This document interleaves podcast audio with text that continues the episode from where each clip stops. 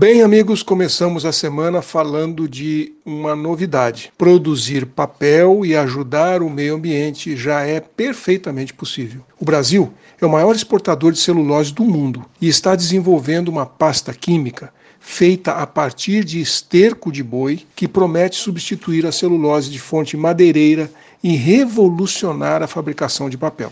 Em 2020, o Paraná exportou cerca de um bilhão de dólares em celulose. Isso segundo um levantamento do Ministério da Agricultura. O Brasil é o maior exportador de celulose e o segundo maior produtor, só fica atrás dos Estados Unidos. Utilizada na fabricação de um grande leque de produtos, do papel ao tecido, a celulose abastece indústrias dos mais diversos segmentos. Por isso, é muito importante manejar com responsabilidade os recursos naturais que dão origem a esse produto. E nós estamos, obviamente, falando de árvores. O Instituto Senai, localizado em Telêmaco Borba, no Paraná, tem atuado para mostrar a versatilidade dos resíduos de celulose que podem ser aplicados inclusive na indústria de biocombustíveis. Desde 2020, o Instituto Senai de Celulose e Papel é credenciado pela ANP, a Agência Nacional de Petróleo, Gás e Biocombustíveis, e realiza pesquisas para a reutilização de resíduos da fabricação de celulose em combustíveis naturais. De acordo com a Associação Brasileira de Embalagens em Papel, o setor de embalagens deve fechar este ano de 2021 com um crescimento de quase 5% em relação a 2020 mas a produção de papel tem desafios ambientais complexos, entre eles a quantidade de água que é usada no processo e os impactos nos rios próximos às florestas onde há extração de madeira. O Instituto Senai em Celulose e Papel desenvolveu em 2020 uma pasta química feita a partir do esterco bovino em parceria com a BBA uma empresa do ramo de construção civil, e essa pasta pode substituir a celulose de fonte madeireira na fabricação de papel.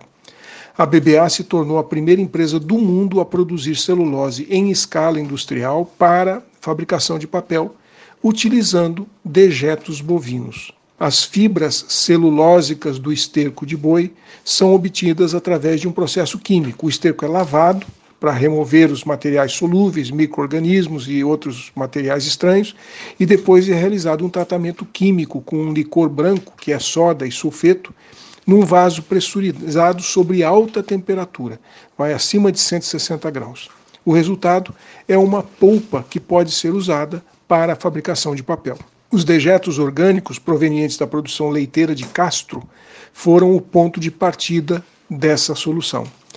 A lógica é a seguinte: para fazer celulose é necessário dissolver a madeira que vem picada em cavacos até ficar na fibra. Os bois e as vacas ruminam o capim e nas fezes sai uma quantidade significativa de fibra. O Senai então desenvolveu várias pesquisas para verificar se essas fibras teriam a resistência e as características necessárias para a produção de celulose e como limpar também isso, né? E não é que deu certo? Pois é, os desafios que a gente está precisando encontrar para ser mais sustentável e responsável na produção industrial acaba nos levando para descobrir soluções cada vez mais inovadoras. Esse, aliás, é um tema que vale a pena a gente acompanhar, porque tem um impacto muito positivo na sustentabilidade do planeta.